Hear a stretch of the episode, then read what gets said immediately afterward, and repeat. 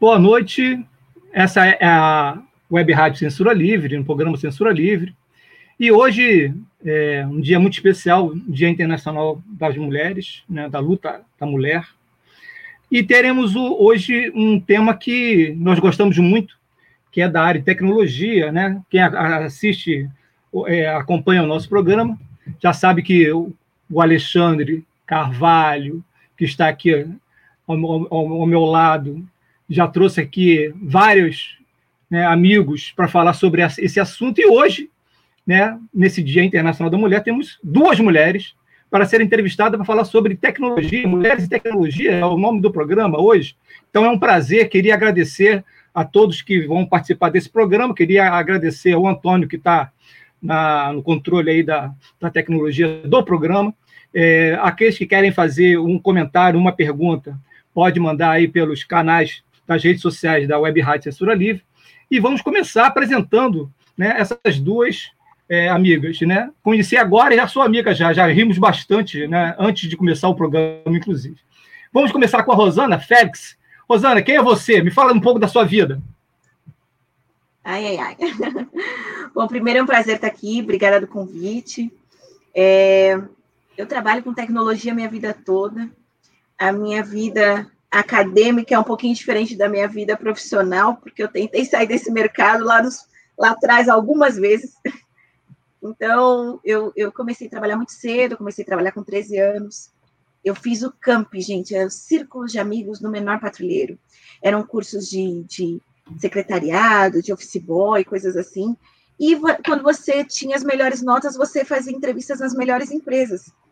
E aí, meu primeiro emprego foi na Xerox do Brasil, é, eu era auxiliar da secretária, e eu falei, cara, é isso aqui que eu quero fazer. Eu vi o pessoal, tecnologia, aquela coisa toda. Eu falei, não, é aqui que eu quero fazer, que eu quero ficar. E para isso, é, eu, eu, eu, era menor de idade, eles não podiam me efetivar, eu só podia ser estagiária. Eu falei, você estagiária do quê? Vou fazer processamento de dados. Foi assim que eu comecei minha vida no mercado de tecnologia. E aí saí da, da Xerox, fui trabalhar em várias revendas, né? De fabricantes como a Microsoft, Citrix, Adobe, Autodesk, enfim, passei bastante tempo neste mercado. E depois entrei no mercado de analytics, analytics, big data. Hoje eu falo sobre tudo isso e, e, e sobre nuvem também, né? Então é, é, foi assim que eu comecei. Essa a, a CUT me ajuda, mas já estou com uma idade avançada. Tem aí bastante história aí para contar. Muito bem. É, daqui a pouco você vai ter que explicar isso tudo para a gente, né? Porque você fala umas coisas na, na nuvem, o pessoal acha que tá, vai chover, né? Você tem que explicar esse negócio da nuvem, senão o pessoal não entende qual é do que está falando. Não. Big Date e tal. É. Daqui a pouco você fala. Ah. Que era uma pessoa com, com um arquivo com um estilingue assim, mandando para o céu. É parecido, é parecido. É ô, ô, Dani, e você? Como é que você foi para nessa área de tecnologia? Desde, desde criança, eu já fui uma criança bem, vamos dizer, atípica de estereótipos femininos, porque eu fui de dar exatas. E então eu falava, cara, mas eu gosto de exatas, exatas, eu não gosto de química, eu não gosto de essas coisas, eu quero exatas, matemática. Daí comecei a estudar um pouco, achei o mundo, o universo da estatística, não sabia que era tão atrelado a um universo de programação, eu nunca tinha feito uma única linha de código antes de pisar dentro da universidade de, de bacharel de estatística e daí eu caí no emprego, eu trabalhei junto com a Lei, caí como estagiária no emprego numa empresa de tecnologia na onda de um negócio chamado Hadoop, que eu entrei e falei, o que, que é isso? É de comer, é de passar no cabelo? Daí eu falei, não, tem um universo inteiro aqui para aprender, para eu gravar, que não é só o meu curso acadêmico que vai me dar. Daí a minha experiência profissional nessa empresa foi abrindo todas as portas, todos os meus conhecimentos e o que eles chamam de ah, machine learning, inteligência artificial e tudo isso, né? Então foi bem assim que começou todo esse meu mundo nesse universo de tecnologia. É, então vocês já começaram, é, a Rosana começou pelo alto, né? Ela já começou entrando na Xerox, né? Já é uma situação que não é fácil, né? Mas eu, eu queria que vocês falassem um pouco sobre essa, essa coisa da participação da mulher nesse mercado, nesse, nesse segmento. É, nós já tivemos aqui a participação de uma, uma colega do Alexandre, que falou sobre isso, né? Porque a nossa visão de leigo, né, de fora, de quem não está, né, que não, não é da área, é assim, é, é um mercado que é dominado amplamente por homens, né? É, a área de tecnologia, ou então de games, por exemplo, só tem homens, sei o quê. Mas eu acho que não é bem assim, né? Ela explicou que não é bem assim. Eu queria ver, queria que você falasse um pouquinho sobre essa experiência de vocês enquanto mulher nesse, nesse mercado de, de tecnologia. Pode ser a Dani? Pode, vamos lá, né? É... Eu, como eu comentei, né, eu sempre fui desse mundo de exatas, então eu sempre estava ali num universo muito mais composto por homens, eu não vou nem chamar de uma no universo mais composto por homens do que por mulheres, então eu era aquela criança que preferia estar na aula de robótica ao invés de estar na aula de vôlei, e, e foi bem difícil, né, porque não é muito bem visto, a gente está falando disso há mais de 20 anos atrás, né, eu estava fazendo esse universo, quando eu comecei a estudar tudo isso, as aptidões de exatas, Aí você entra numa faculdade de estatística. Começa que quando eu entrei na faculdade de estatística, nem sabia direito o que era machine learning, o que, o estatístico fazia. Não existia o conceito que eles chamam de cientistas de dados. Então você entra no, na estatística em si, a gente já tinha um pouco mais de equilíbrio, onde a gente tinha quase 50-50 dividido, porém era um instituto de tecnologia, né? Então a gente tinha curso de matemática, ciência da computação, e você via que existia de fato um desequilíbrio muito grande de, entre homens e mulheres ali dentro na parte dos alunos. Quando a gente começa já a ver a parte acadêmica, era um pouco mais equilibrado. Então, isso você fala, cara, ao mesmo tempo que eu não pertenço a esse lugar, porque eu sou muito minoria, eu olho em quem coordena esse lugar e eu tenho representatividade aqui dentro, né? Então, isso dá um, uma força para você falar, não, não vou desistir, eu vou tentar, principalmente na faculdade de estatística, que eu entrei por ser um viés de matemática, por ser uma linha da matemática, mas também sem grandes conhecimentos do que era, de fato, a aplicação de mercado de tecnologia com o uso de estatística. Então, você tem uma carga muito pesada de você começar um curso sem você ter 100% da visão do que você vai terminar fazendo. Eu entrei como estágio numa empresa e era uma empresa que ela tinha uma mentalidade distinta, ela tinha, ela tem, a empresa que eu até hoje, ela tem muito poder sobre as decisões dela, por ser uma empresa de capital fechado, mas mesmo assim, mesmo sendo uma faculdade onde era quase 50%, onde já tinha um corpo educacional muito composto por mulheres, onde eu entro numa empresa com uma visão um pouco mais moderna, você olha e você fala, não, ainda não está equilibrado. Se a gente pega cargos de back-office, a gente já tem contra um equilíbrio. Se a gente pega cargos técnicos, esse equilíbrio não está garantido.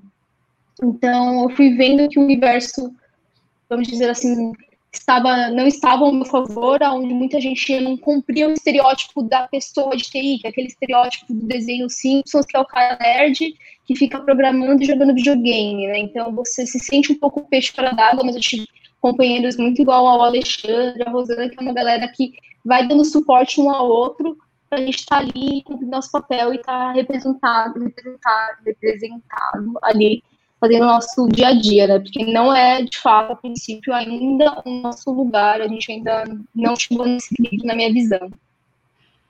O, o, Rosana, e você, como é que foi a sua experiência nesse mundo é, masculino ainda, né?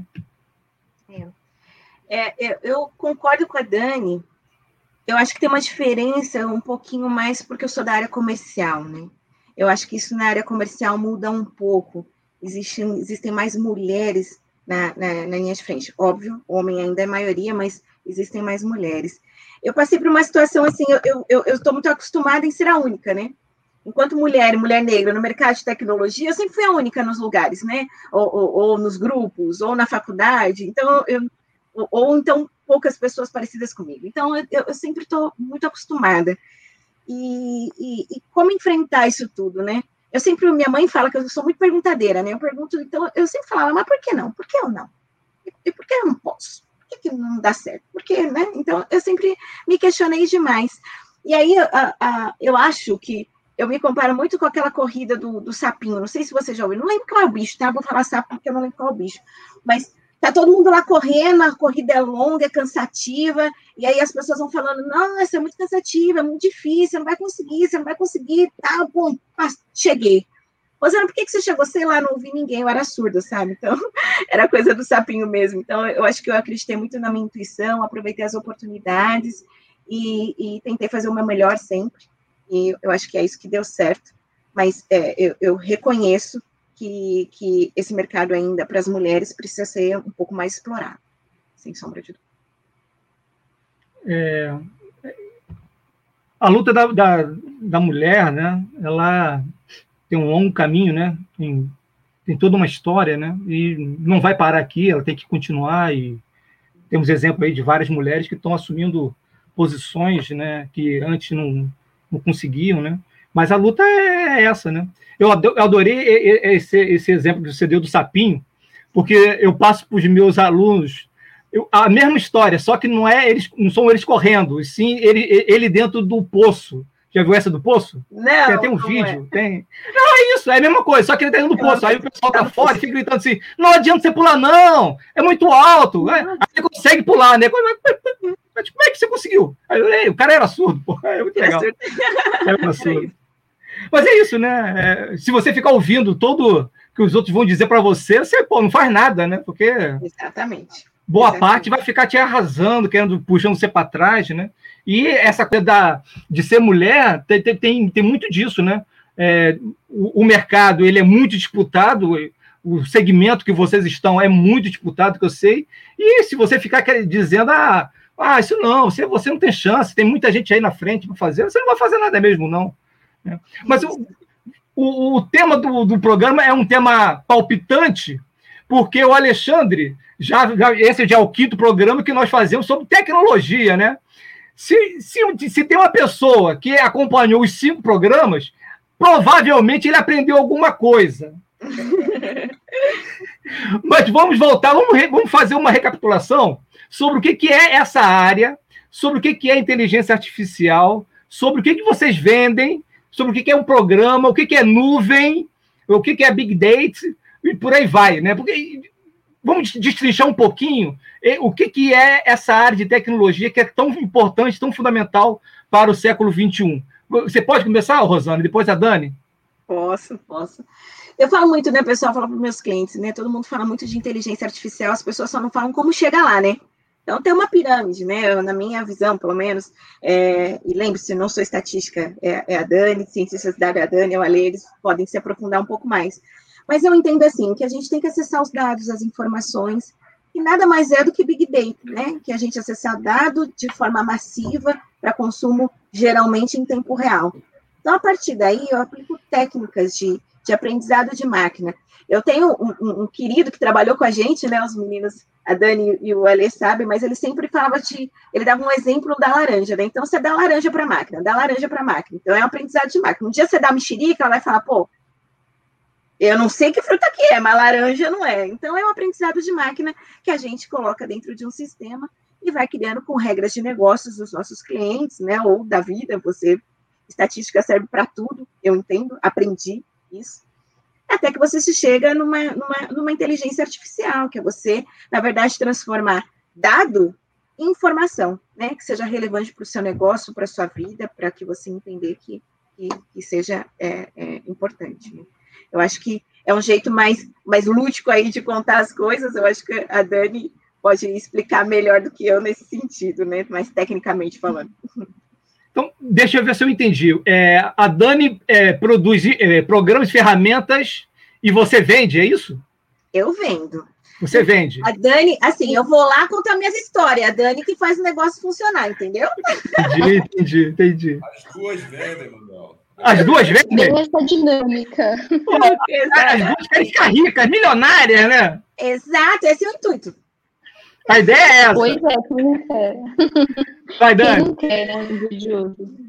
É, eu acho que é bem importante a gente explicar um pouco dessas maneiras até lúdicas, como a Rosana falou, porque a gente já tem tanta barreira nesse universo de tecnologia, porque, ah, porque é difícil, porque tem que ser bom exatos por causa disso, por causa daquilo, mas ao mesmo tempo está todo mundo já nesse universo. Se você tem um celular, se você tem um, o seu smartphone, sua TV, que também já está smart hoje em dia, o seu carro também já está chipado, então tudo está produzindo dado a todo instante, né? E o que, que é essa ah, inteligência artificial, machine learning, né? A gente já, se a gente perguntasse isso há 15 anos, ou até 10 anos atrás, às vezes até 5 anos atrás, o conceito era muito de um robô, né? Que a gente chama de android, que é um robô que faz alguma ação. Mas não, gente, é um monte de linha de código que vai tomar uma ação. A Rosana deu o exemplo da laranja. Eu vou dando laranja, vou dando laranja, vou dando laranja. Quando eu não dou laranja, eu falo, isso daqui não é laranja. Mas como que eu chego nessa conclusão de que não é uma laranja? Porque eu dou uma laranja, eu começo a olhar, ah, a laranja tem uma casca, e por mais que se chame laranja, ela é meio verde, ela é meio amarelada, ela é rugosa, ela é bem oval, e assim por diante. Então, ele vai absorvendo os dados do que é ser uma laranja. Então, toda vez que ele recebe uma laranja, passa na análise de dados. Ah, tem a casca assim, o formato é esse. Se eu rasgar, abrir ela, como que funciona? E a partir do momento que eu dou uma outra fruta, que pode ser uma fruta que é similar até, uma tangerina, uma mexerica, ele vai olhar e falar assim, é um pouco mais achatada, um laranja, de fato um pouco mais forte, menos verde, e são todos dados, são todas informações que a gente vai usando e gerando uma inteligência para definir isso é uma laranja, isso não é uma laranja. Daí a gente vai aprimorando. Eu classifico, ah, isso daqui é uma mexerica. Ah, então eu já sei. Se for desse jeito, tem mais chance, mais probabilidade de ser uma mexerica. E esse é o universo. Isso serve para a gente fazer essa é, explicação lógica do, de distinguir uma laranja de uma mexerica ou de qualquer outra fruta, mas é o que acontece no nosso, no nosso dia a dia se você está lá com seu celular, você fica vendo no Instagram, você fica vendo um produto, você fica vendo, por exemplo, a sandália. Isso aqui, ó, vem sandália, vem sandália, vem sandália. De repente, eu acho que é mágica quando eu estou navegando na minha página social, na minha rede social, e vejo propaganda de uma sandália. Não, eu dei todos os insumos para uma inteligência artificial, um machine learning, aprender que é aquilo que eu estou procurando. Essa informação é dada, é vendida às empresas que vendem sandálias, falando, ó, a Daniele tem alta probabilidade de ter interesse em comprar e adquirir uma sandália. Você quer trabalhar com ela, você quer fazer uma mídia, você quer fazer um marketing com ela? Então é esse universo que funciona. Então a gente já está inserido nesse universo e isso funciona para as redes sociais, funciona para qualquer aplicativo que você tem, funciona para o seu iFood, ele sabe que vai te ofertar é, uma comida de no almoço ou no jantar, dependendo do horário que você consome, e assim por diante. Então, a gente está produzindo dado, as empresas já se tocaram disso e estão usando isso. Nem sempre é uma. Nem sempre são coisas ruins que eles fazem com esses dados, porque te dá um desconto algo bom, né, por outro lado. Então, tem muita coisa muito positiva que esses dados podem gerar. O Dani, o que eu acho muito interessante é como que isso é, te facilita né, a sua vida. É, no outro programa também, eu já eu comentei que eu, eu sou professor e compro muito livro, como vocês podem ver aqui atrás, né? Pena que eu não vou ler quase nada deles, mas eu compro. No último mês eu comprei muito livro né, do que eu estudo, né, do que eu sou especialista. Eu sou especialista em movimento negro no Brasil e eu comprei muito livro sobre essa questão. Aí eu, é, é, é, isso mesmo. Aí agora eu só, eu só recebo propaganda de livro do movimento negro, né? Quer dizer, é, é, é, é um caminho que você tem para você, porra, esse livro aqui eu não tenho. Aí eu tenho um cartão de crédito que tem um limite ainda, né? Vou lá, com toda humildade, vou lá e compro aquele livrinho. Pô, aí eu compro. Pô, no dia seguinte, de novo, de mandam mais propaganda. Aí eu vou lá e compro de novo. É, é uma desgraça que dali pode quebrar com o teu cartão de crédito. É muito perigoso esse negócio de inteligência Exatamente. artificial. O, Rosana... Se a gente parar para ver o. Só para concluir aqui, se para ver o nosso consumo, ele já está muito influenciado pela inteligência artificial. Quem que te mostra uma música nova hoje? Não é um amigo seu, é o seu Spotify. Seu Spotify, seu processador, seu, sua música no streaming, é o seu livro que você compra já online, então toda a sua cultura já está influenciada pela inteligência artificial. É, mas é, isso eu também eu coloquei num outro debate que nós fizemos também fa faz com que você fique numa eterna bolha, né? Você não, não consegue fugir daquela bolha que, que vai fazer para você. Então, aquela música vai ser sempre aquela que você já está programada, o livro vai ser sempre aquele. Como é que você faz para quebrar e sair da, da, da bolha? Ou, ou, não quer sair da bolha? É, então, eu acho que a bolha tem seus lados ruins e seus lados positivos, né? Uma coisa direta da digitalização e das bolhas é que você que se sentia uma minoria por completo, você acaba achando as outras minorias ao redor do mundo, porque se, por exemplo, ah, se eu fosse depender de gente que mora no meu bairro, que frequentou a minha escola, que é mulher, que tem os mesmos gostos de literatura, de música e a mesma carreira que eu, a chance de eu achar alguém que cai em todas essas características é muito pouca. Mas a digitalização faz com que eu entre num grupo eu siga uma comunidade, eu escute uma rádio desse tema, Então eu vou achando ali, encaixando as pessoas dentro da minha bolha, de fato, eu vou ficando sempre cada vez mais dentro dela, mas é importante ter um respiro, que é, pode ser você se desconectar e ver algum conteúdo completamente disruptivo para o que você faz no seu dia a dia para romper um pouco com essa bolha e questionar até pensamentos que você já tinha tão enraizado para ver se você ainda é uma pessoa de um ano atrás, de dois anos atrás, assim por diante, né? É. Sim. Eu, eu tenho buscado de forma prática, é, eu tenho buscado nas minhas redes sociais, assim, é, é, seguir pessoas que eu, teoricamente, não concordo com o pensamento. Eu faço isso. Não sei se funciona ou não, mas eu sigo para eu não ficar muito bitolada, não ficar sempre com o mesmo pensamento, não ficar dentro dessa bolha. Então, eu, eu procuro seguir pessoas que pensam totalmente diferente de mim, têm pensamentos e ideias e convicções totalmente diferentes, para que eu, eu, eu consiga sair, olhar fora um pouquinho dessa bolha, que eu acho que é importante, né? Eu faço isso. Oh, uma, uma boa resposta, né, Manel? Essa estratégia, né? Às vezes não é o sistema, e a pessoa. É a pessoa que decide, né? Muito é. disso, né? Mas, assim, Primeiramente, parabéns vocês mulheres aí que estão nos escutando em todos os lugares do Brasil, né? Né, Manel? Do mundo, talvez, né, Manel? A gente pode falar. É. Temos essa experiência do mundo.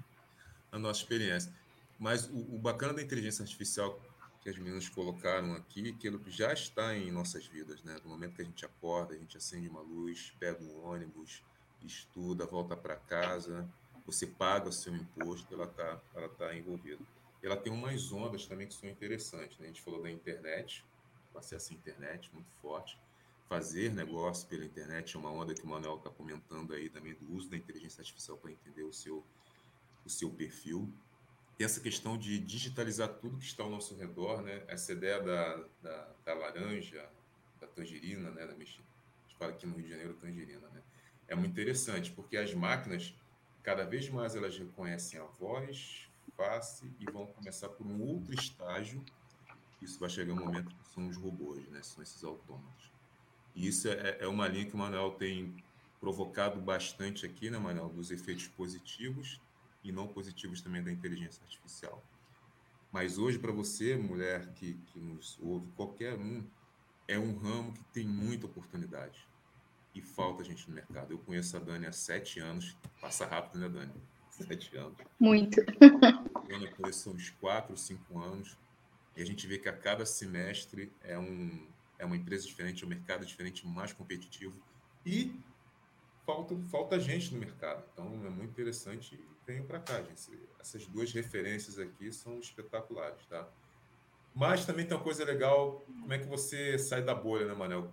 É, quando passei a ter o contato com o Manuel, todo o grupo, né, Isis, Juliana, minha esposa, isso também me levou a olhar e ter outras leituras. É aí que eu e a Dani a gente começou a se cruzar, né, Dani, nessas literaturas, digamos assim, né?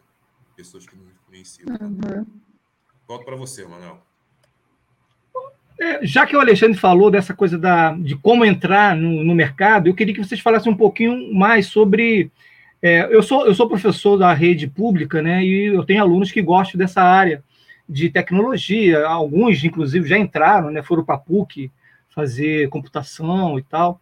E eu queria que vocês falassem um pouquinho de como que é entrar, né, o que, que o aluno, né, pensando no, meu aluno né, do, do, ensino médio, o que, que ele tem que fazer para, é, já que existe esse mercado e é real, né, é, é um setor que está crescendo muito, mas a gente no Brasil não consegue produzir tanta gente para trabalhar nesse mercado. Mas eu queria que vocês falassem um pouquinho sobre qual, o que, que ele tem que fazer, né? o que, que ele tem que, em que, que ele tem que se dedicar para entrar nesse setor de tecnologia, é, buscar universidade ou trabalho, como é que vocês analisam? Rosana, você pode falar um pouquinho inicialmente, depois a Dani?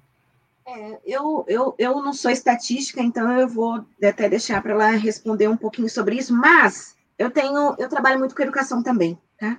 Então, o meu foco é vender tecnologia e melhorar a vida de governo, de, de, de um órgão público, de uma, uma instituição educacional. E aí, eu, de uma forma mais macro, trabalho muito com Secretaria de Educação também hoje, de forma macro, na minha opinião, seria o secretário de Educação, ou então até mesmo o MEC, pensar um pouquinho mais esse tipo de, de, de, de, de como fala? é, que eu quero dizer, é, de disciplina, dentro do currículo escolar? Eu entendo que cientista de dados, para a pessoa trabalhar com dado, é, é, tem que ser igual a matemática, português, ciência, qualquer outra coisa. Isso é uma coisa que não volta atrás, né? A gente agora está nesse mercado de inteligência artificial, que é o nome né, mais chamativo é esse, mas na verdade é saber manusear os dados, é transformar os dados em informação relevante. E isso tem que ser desde a escola. Esse não é um problema tudo que eu leio, que eu vejo, tal, não é um problema do Brasil. Lá atrás, o Obama já falava um pouquinho dessa deficiência de ser cientista de dados nos Estados Unidos, já era falado lá atrás. Então, é um problema latente em tudo quanto é lugar. E aqui no Brasil, eu vejo, é, é, é, quando nós todos trabalhávamos juntos, empresas formando profissionais. Eu não tinha no mercado. Né? E hoje em dia, além desse profissional ser escasso, ele é um profissional caro, que é bom. o que é bom. Então, é, mas eu acho que a gente tem muito espaço ainda, muito, muito espaço. Tem que começar de uma. Não é, eu acho que é só o aluno unicamente buscando isso, claro, tem que começar de algum lugar, mas acho que a gente pode pensar de uma coisa mais macro, no Ministério da Educação, no secretário de Educação, implementar esse tipo de, de, de disciplina no currículo escolar. É o meu é, o, uh, uh, antes da Dani falar, só queria comentar um, um negocinho rapidinho. É, é a, essa coisa do, do, currículo é fundamental. Por exemplo, na, eu, eu, sei que algumas escolas é, par, da, rede particular trabalham muito com a questão da robótica, por exemplo, que não é a mesma coisa. Eu sei que não é a mesma coisa, e se você for, for pensar de tecnologia, de inteligência artificial, aí eu acho que não, quase não tem nada. Né? É, existem poucos polos é, no ramo da educação que trabalham, que tentam de desenvolver algo com os alunos para que eles possam seguir esse caminho. Não tem mesmo, né? E se a gente for, for esperar algo do governo federal, do governo estadual, que pelo menos aqui no Rio de Janeiro, não tem nada, não tem, não tem perspectiva nenhuma. Então é muito difícil. Quando o aluno é, vai, quer fazer algo nesse sentido, ele vai porque ele quer, e aí ele tem que é, bater de frente com um monte de, de, de experiências ruins, né? E ele fica perdido ali procurando até se encontrar. Então, assim, não tem um, algo para guiar, né, para orientar, não tem, aí ele fica perdido. Dani, o que, que você acha? É, eu acho que você está completamente certo, né? O Manuel está completamente certo. E se a gente for depender do governo, fica muito difícil, porque quando a gente fala principalmente das instituições públicas, que são a maioria das instituições de ensino, de ensino desse país, a gente tem que pensar no acesso à tecnologia de uma maneira mais viável. Né? Eu acho que a gente não pode pôr uma barreira na utopia de tecnologia ser uma matéria numa carga, então essa, eu acho que essa, eu digo até utopia mesmo, porque hoje o cenário é que é uma utopia, tem que se manter firme, mas é você ir desbravando o passo a passo, né? O que, que é se você ser de tecnologia? Ah, eu preciso de um supercomputador? Não necessariamente. Se você já começa a ter matérias onde você já vai construindo o raciocínio lógico, da minha visão bem técnica, tá? Raciocínio lógico do que é uma programação, que é muito, se for isso, acontece aquilo, causa consequência, causa consequência, que é isso que um, um, programador, que um programa, que um software faz por trás. Então, acho que você já pode dar grandes passos e avanços, porque a gente não está falando que, ah, você vai sair programando em Python, você vai sair programando em R, a gente não está falando de linguagem de programação, é construir a base, a estrutura do que é a tecnologia, que é a programação, que é o raciocínio lógico para você chegar lá na frente. As aulas de robótica, elas dão isso de uma maneira muito interessante, mas ao mesmo tempo precisa de verbo para estar tá ali, para você ter, que é você constrói um robozinho e se ele vê a cor vermelha, ele vai para a esquerda, se ele vê a cor verde, ele vai para a direita. Então, fica dentro dessa, dessa lógica de causa e consequência. Então, aplicar um pouco mais dessa lógica dentro da, da sala de aula, desde sempre, eu acho é muito válido. E para quem já quer fazer isso, já fala, não, eu gosto disso, eu quero seguir esse caminho, ainda bem que a gente tem muitas ONGs, muitos projetos que vão desde a parte de construção física de um computador até mesmo a parte de programação, de construção mais, vamos dizer, mais lúdica de um aplicativo, né, que te ensina, que te dá todo esse apoio. Porque se a gente for esperar para isso começar a acontecer nas escolas, principalmente na rede pública, a gente não sai do lugar, né? Então, acho que correr atrás de cursos, tem muitos cursos gratuitos, que eles, nossa, não vão te transformar no melhor programador do mundo, mas vão te abrir sempre cada vez mais portas. E eu acho que correr atrás disso também é super válido para quem já sentiu que quer de fato seguir para isso ou quer entender um pouco melhor esse universo, né? Rosana, você queria falar alguma coisa? Eu te interrompi ou não? Fala. Não sei, eu, eu sempre quero falar alguma coisa, tá? Que eu sou muito faladeira. Mas eu. Não, eu super. Eu, é, é, nessa linha mesmo que, que, eu, que eu quis dizer sobre, sobre ter essa disciplina, né? É, eu acho que a gente esperar qualquer coisa diferente disso é realmente utopia, e eu estou super de acordo com o que a Dani disse agora, e é a minha expectativa, e é o, o, o, o que eu desejo. Eu sou formada em pedagogia, né? Ó, oh, que então, chique! Aí da minha área mesmo, né? Pois é. então, eu fico ainda nesses desejos. E, aliás, assim, o que eu ia comentar, acho que era isso que eu ia comentar, é, a gente está passando um momento horrível, horrível, horrível. Né? Eu acho que nenhum de nós nunca imaginou passar o que estamos passando hoje. Uh, mas eu vi ao longo da, da, minha carreira trabalhando com educação, claro, não são todas as escolas, não estou generalizando, tá? Mas eu vi muita gente fazer essa transformação digital, é, saindo do quadro preto com giz para quadro branco e com caneta, né? A, a transformação, a, a, a, pandemia realmente foi de uma forma muito dolorida, mas começou a fazer essa transformação digital mesmo nas escolas, né? Então, o que tudo isso que a gente pensou lá atrás que seria muito impossível, levaria muitos anos, a gente avançou muito neste período na, na área de educação. Então, assim, é um negócio muito sensacional nesse aspecto né, que está acontecendo agora. É, já que você, sim, já que você falou desse tema, é um tema que tem a ver com tecnologia também, né? É, uma das coisas que a, a, a pandemia vai trazer coisas terríveis né, para a humanidade, né, para a gente, Sim. mas também trouxe coisas interessantes. Né? uma delas já você falou, né, é, é o aspecto da comunicação.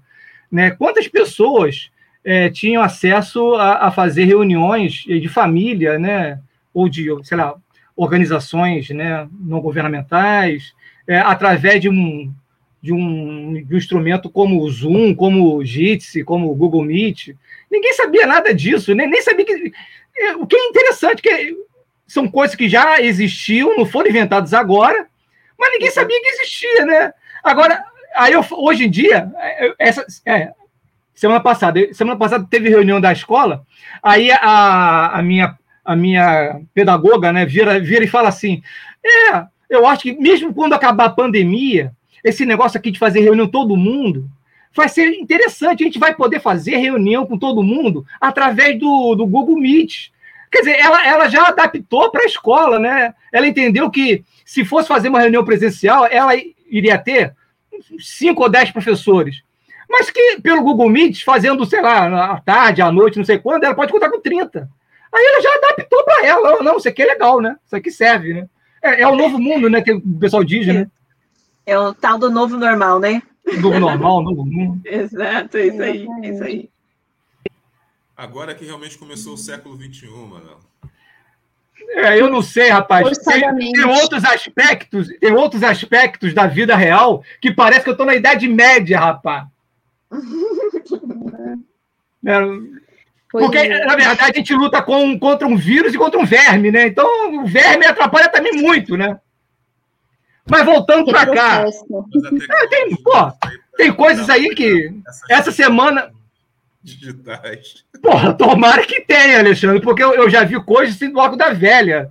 Né? Inclusive essa coisa da, da mulher, né? Vira e mexe, a gente escuta umas coisas sobre mulheres que, pô, não tá no século XXI essa pessoa, não é possível, né?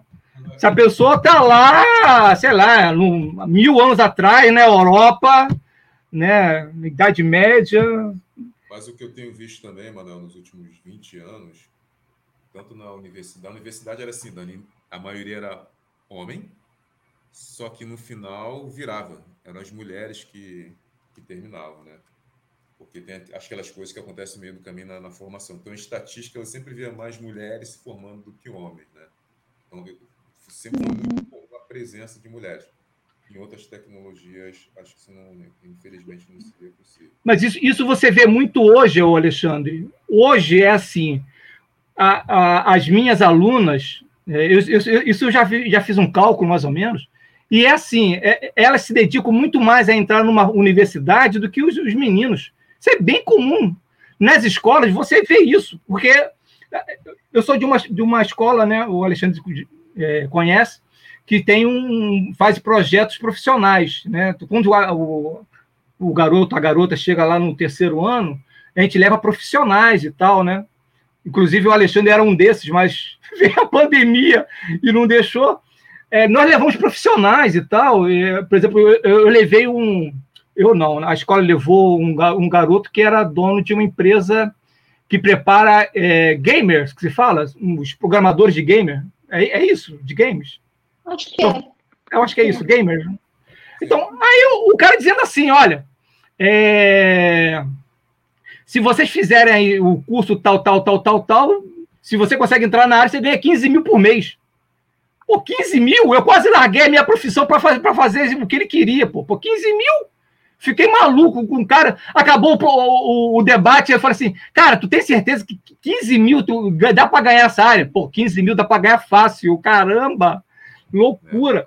Mas é isso, né? É, mas as, as, as, as, mulheres, as garotas da minha, na minha escola, a maioria que entra nas faculdades é tudo. E aí é área de direito, é área de humanas, tecnologia, não sei porque não, não tem tantos. Vamos passar Mas... pela da tecnologia. Então, por exemplo, tem advogadas hoje que precisam entender de tecnologia da Lei Geral de Proteção aos Dados. A Luzane e a Dani vão saber o que eu estou falando aí.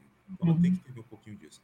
Mas o, o, ponto que eu ia ressaltar aqui, Manuel, é que nos últimos 20 anos, agora recentemente, as empresas elas não têm apenas falado, mas também colocado em ação esse equilíbrio dentro da, de algumas áreas. Né?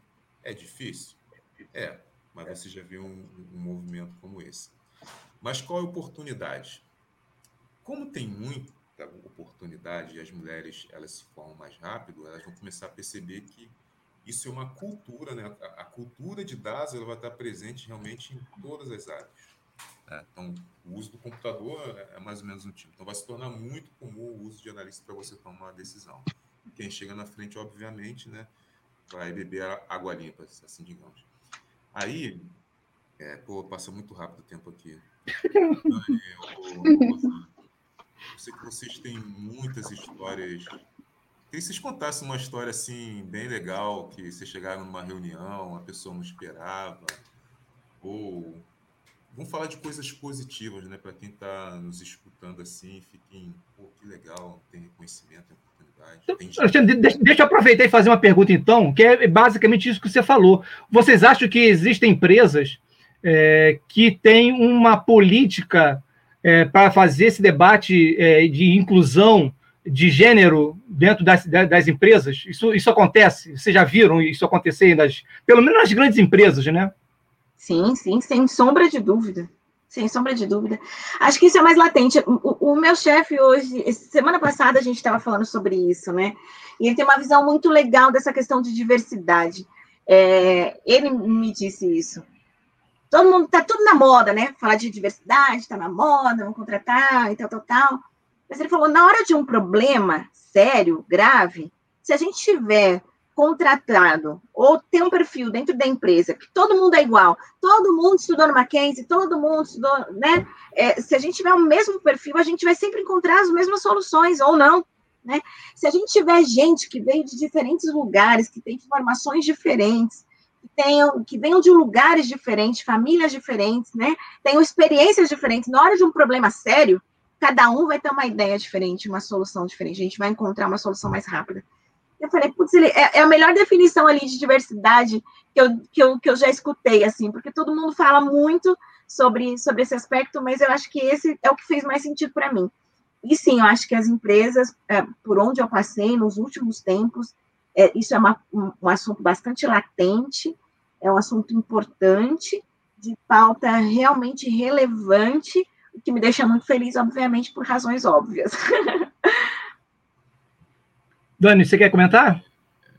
É, então, a, a, minha percepção também é muito parecida com a da Rosana, que nesse universo de tecnologia é, não é só por questão de estar na moda é, esse, esse, debate interno das empresas. Então, você ser mulher e querer ir para a área de tecnologia hoje, vai, vai, que tem espaço.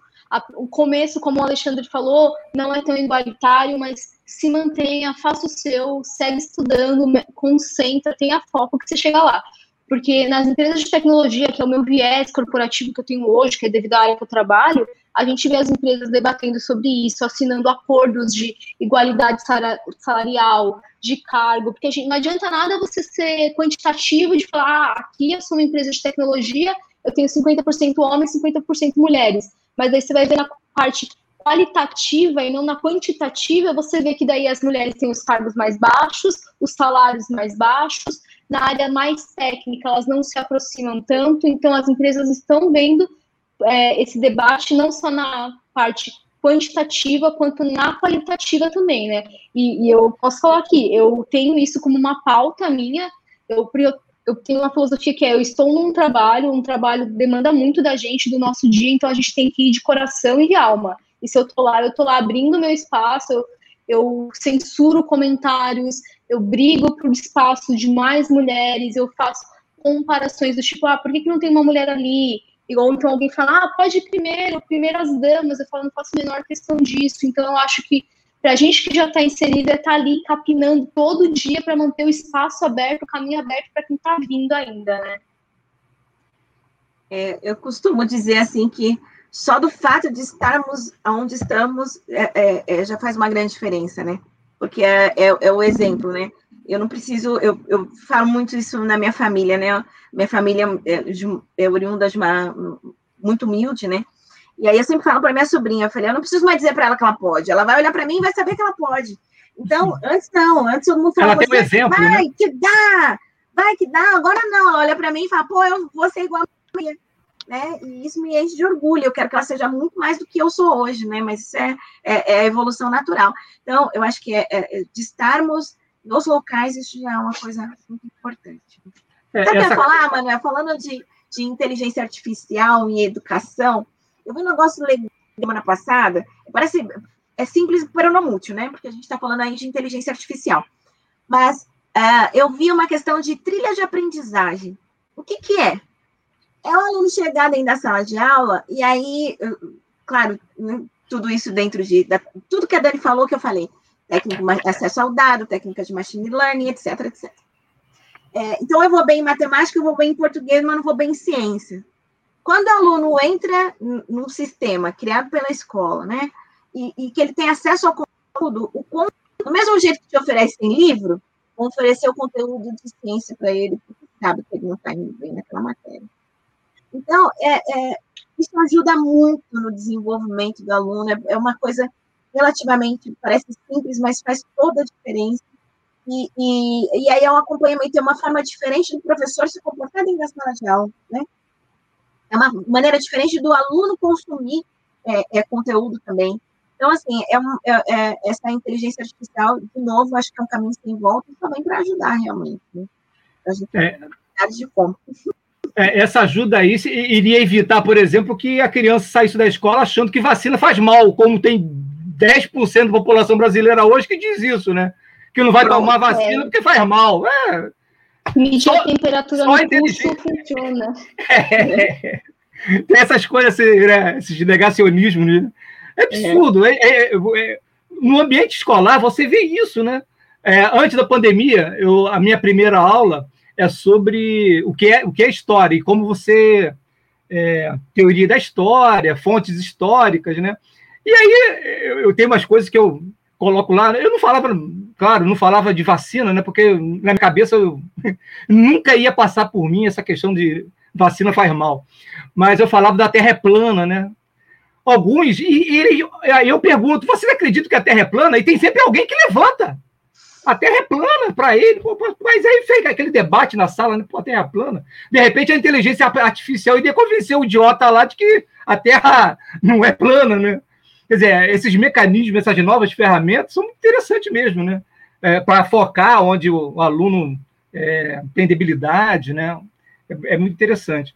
Agora, uma questão que também nós discutimos muito aqui são é, essas coisas das, das redes sociais, que é um, um outro aspecto também é, da tecnologia, né, que está na moda e tal, que a gente, normalmente a gente fala, né? É, você tem aí esses programas, né, que e tem o. Eu, eu e Alexandre já fizemos um debate, inclusive, sobre filmes que tratam desse tema, né? O. Como é que é? O, a, a, aqueles dois do, do, do, Netflix, Alexandre, como é que é o nome? Hackeada, Cidadania Hackeada, e o Redes. Como é que se chama? Vocês, vocês já viram esses, esses filmes? Já, eu, eu já vi, eu, eu também não estou lembrando. É, é o, o, importante é, é, é o, é o, o. É a mensagem, né? É. Mas, quer dizer, isso é um debate importante da sociedade, né? porque as redes sociais também estão dentro dessa questão das bolhas e das tecnologias. Como é que vocês veem essas, é, essas oportunidades que as redes oferecem, mas também esses problemas que as redes oferecem, né? esses controles que aparecem, né? que são tão discutidos por esses esses filmes, né? É, eu vejo assim, né? A gente já está nesse universo. Não tem como a gente falar assim, ah, eu não vou ter nenhuma rede social, porque se você tem um e-mail, você já está no mundo digital e hoje você precisa de e-mail para tudo, basicamente. Então, o que a gente tem que fazer é adaptar todo o sistema social, educacional, legislativo para esse novo universo que a gente vive, né? Não só usar a tecnologia a favor da educação, como a gente vem comentando aqui, né? Porque também não dá para ser aquele professor anti-tecnologia, porque isso já vai estar super ultrapassado. E na questão muito social e jurídica até mesmo, ah, a gente já está na rede social, a gente já está gerando informação para todas essas empresas multimilionárias. Então, eu acho que judicialmente a gente tem que olhar para elas e culpabilizar elas por muitas coisas que acontecem. Disseminação de fake news. Ah, porque o meu aluno está falando que a Terra é plana. Mas de quem que é a culpa? A culpa é do aluno a culpa é do tio dele que viu uma mensagem e compartilhou, ou a culpa é da rede social que não está construindo um machine learning a favor disso, de barrar esse tipo de fake news? Porque um monte de censuras, censuras em relação ao corpo das mulheres, a gente já vê nas redes sociais, porque uma mulher não tem essa liberdade, mas ao mesmo tempo você vê a disseminação na mesma rede social correndo livre e solta.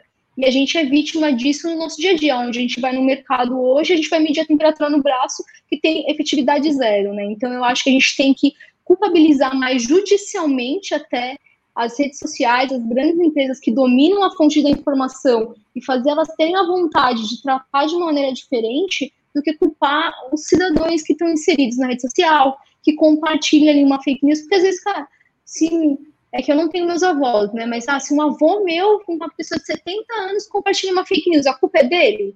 Ou a culpa é da rede social que não está usando machine learning, inteligência artificial para barrar isso, sabe? Então eu acho que a gente tem que dar uma adaptada aí no meio jurídico para penalizar quem realmente merece. Ô, Dani, você acha que a tendência é que as redes sociais vão a cada dia mais é, fazer isso que você está falando? Promover ferramentas para bloquear? Já fazem, né? Não sei se já vem fazendo. É, então, é, infelizmente a efetividade vem sendo de certa forma tardia e assumidamente por corporações que é de forma tardia, ah, eu vou atrasar porque eu sou a favor do candidato tal na política. Mas isso já está sendo escancarado, então eu acho que, como a gente já comentou, a, a digitalização dá um poder de voz para a gente que alcança o mundo inteiro. Qualquer pessoa com uma internet e o link daqui, a gente consegue assistir e ouvir a gente, consegue questionar a gente. Então, eu acho que isso tudo vai ser bem efetivo para a gente expor cada vez mais e agir de uma, uma velocidade muito mais rápida e culpar de fato quem merece ser culpado, né? Rosana, o que, que você acha?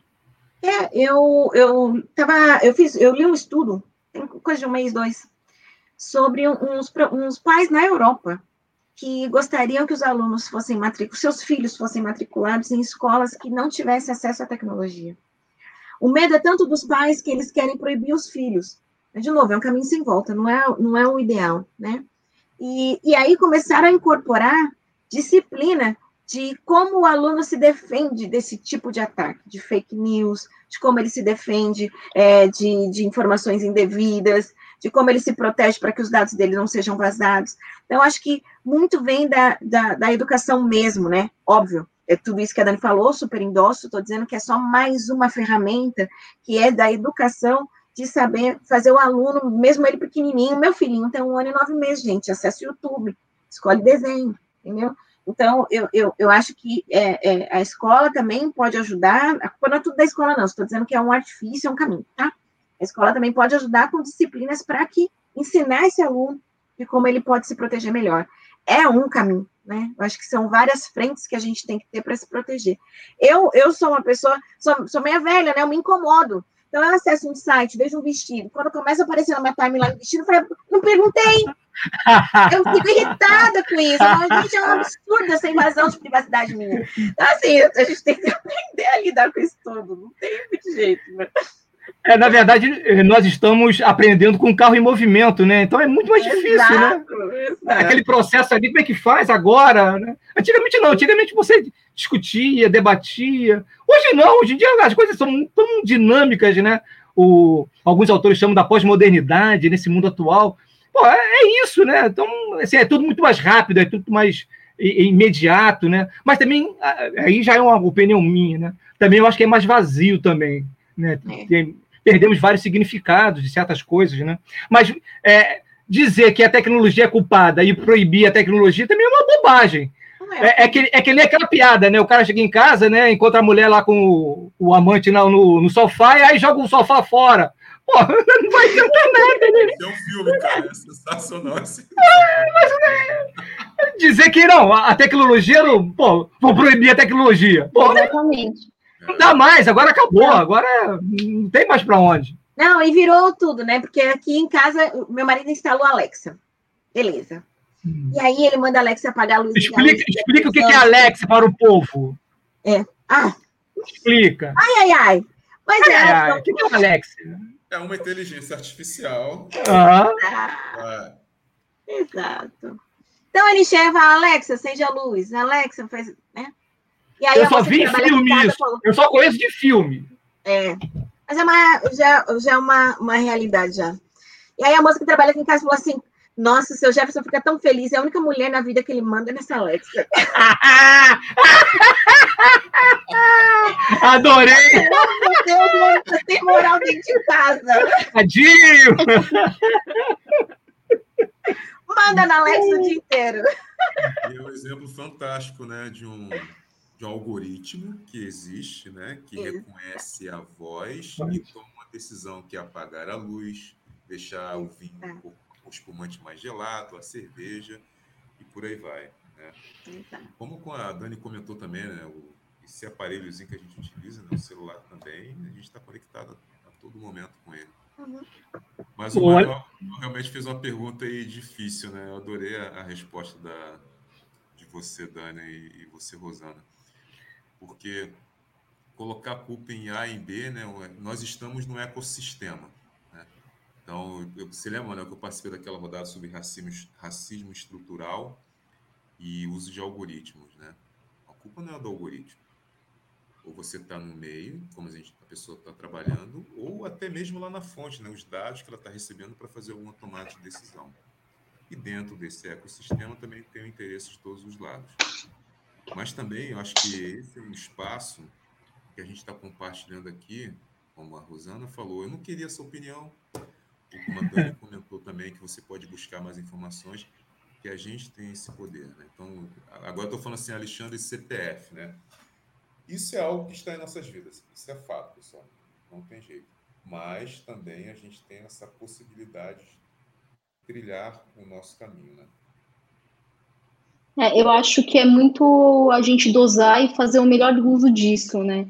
E essa questão de ah, as escolas zero tecnologia, né? É engraçado como que quando a elite só tinha acesso à tecnologia, a tecnologia era o melhor amigo da educação. Uhum.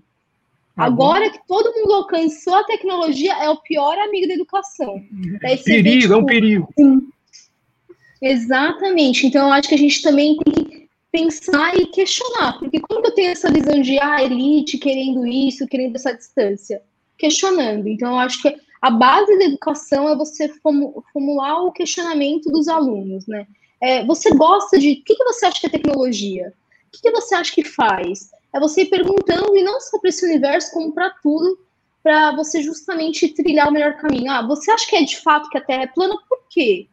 Por que, que você acha que, que acontece isso? Por que, que o livro estaria errado? Que fato que você tem? Então, é estimular o questionamento para a gente sempre.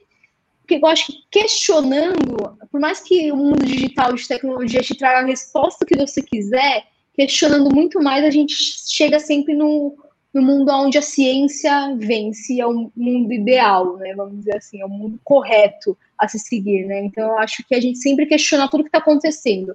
E com, em relação à tecnologia, ela já aconteceu. A Rosana, ela tem a luz dela que está conectada. Porque se você tiver uma luz normal, não vai fazer nada, não vai, não tem milagre. Então, a, a luz está conectada, a janela está conectada, a cortina, a geladeira, está tudo já conectado no mundo de tecnologia, gerando dado para aplicar alguma ação. Então, a gente já está nisso e fala assim, ah, escola sem nada. Não, não é, eu acho que não é por aí, né? Eu acho que aí é um elitismo muito grande que está querendo colocar para mostrar e se manter diferenciado e distante do que a massa já alcançou em relação à tecnologia, né? É. Pessoal, é, infelizmente nós estamos indo para o final. Antônio, faltam três minutos, é isso? Antônio? Positivo. Pessoal, eu queria agradecer a vocês. Eu acho que foi um debate, esse debate que o, que o Alexandre provoca, traz pessoas inteligentes para discutir, inteligentes e bonitas no Dia das Mulheres. Isso é muito interessantíssimo. É, eu tô, eu, eu tô, ah, você tá, vocês estão falando, eu fico pensando assim outras coisas, né? É, a última vez, eu, eu gosto de, de, de, cinema, gosto de ver filme, ah, por, por, mesmo, mesmo que eu esqueça o nome dele de vez em quando. É, vocês estão falando aí do, da inteligência artificial que fica em casa, né? Que tal? Aí, há um mês atrás, eu vi uma série maravilhosa, recomendo, com o meu ator francês maravilhoso, Omar Sy, que é um negão fantástico, adoro ele, recomendo, que é a série Lupin. Já viram Lupin? Sim. Maravilhoso! Eu acho que é uma das séries mais assistidas, bateu recorde essa série. O Lupin? Não, é Sim. maravilhoso, recomendo. É, foi foi merecido. Oi? Tô no Gerúndio ainda, tô assistindo. Ah, olha, eu assisti duas. Eu sei que o programa tá acabando, mas aqui a gente é assim. O programa descontraído. É, também assisti antes dele é, a, a menina do xadrez lá, como é que é? do Gambito. Gambito, Gambito da rainha. A rainha do Gambito. Eu nem sabia o que era Gambito. Eu tive que pesquisar para saber o que, que era. Maravilhoso. é assim mesmo. Nem sei jogar xadrez. Não Também não sei. Xadrez, Também perdido 30% de seriado e adorei mesmo assim. É, é assim mesmo. É, aí, ó, algo a favor da tecnologia, que é o próprio streaming, onde a gente está claro. conseguindo fatores diferentes e romper nossas bolhas, né? Consumindo ações, eh, seriados sobre xadrez, eu nem jogo xadrez. É, aí, aí, vem o cara e fala: não, tec, corta essa tecnologia aí. Como é que vai cortar o Netflix, pô? Não tem mais como, acabou, pô. Né? Tá lá, todo mundo assiste. Pessoal, queria agradecer, queria passar para vocês falarem as suas palavras finais, mas queria agradecer de novo ao Alexandre por trazer pessoas tão inteligentes, tão interessantes. É, o é, nosso, nosso programa tem uma hora Antônio tem outras, outras coisas para fazer, talvez até mais interessante do que, do que a gente está fazendo aqui. Vamos liberar o Antônio também. Obrigado, Antônio. Obrigado, Alexandre. Queria passar aí para a Dani e para a Rosana falarem o finalzinho Não posso perder o Jornal Nacional hoje, Manel. Oh, o Jornal Nacional hoje vai bombar! Vai bombar! Dani, pode falar. Eu acho que é isso, gente. A tecnologia está aí no nosso dia a dia, ela é uma realidade, ela é uma oportunidade de trabalho incrível. Então, não deixe os comentários te limitarem, vão para cima, descubra o que é esse mundo, que tem espaço para todo mundo aqui. É. E Obrigado, é isso aí, mulherada. É, é, enfrentem a, essa crença limitante de que a gente não pode, que a gente não é capaz, do que não dá, tudo dá. Se questione, vai para frente, aproveite as oportunidades, cavem oportunidades que Deus sempre abençoe e a gente sempre sai do outro lado. Obrigada pela oportunidade de estar aqui, pessoal. Foi um prazer. Obrigado, Rosana. Obrigado, Alexandre. Valeu, valeu. Valeu. valeu Obrigada. Obrigado a vocês. Foi ótimo. Até mais, gente. Tchau, Antônio. Até. Olha, e vocês já estão convidados para o próximo, hein? Aqui é assim, é quem a gente abusa. Adoro. Valeu, gente. Tchau, tchau. Tchau, tchau. tchau, tchau. Valeu, tchau.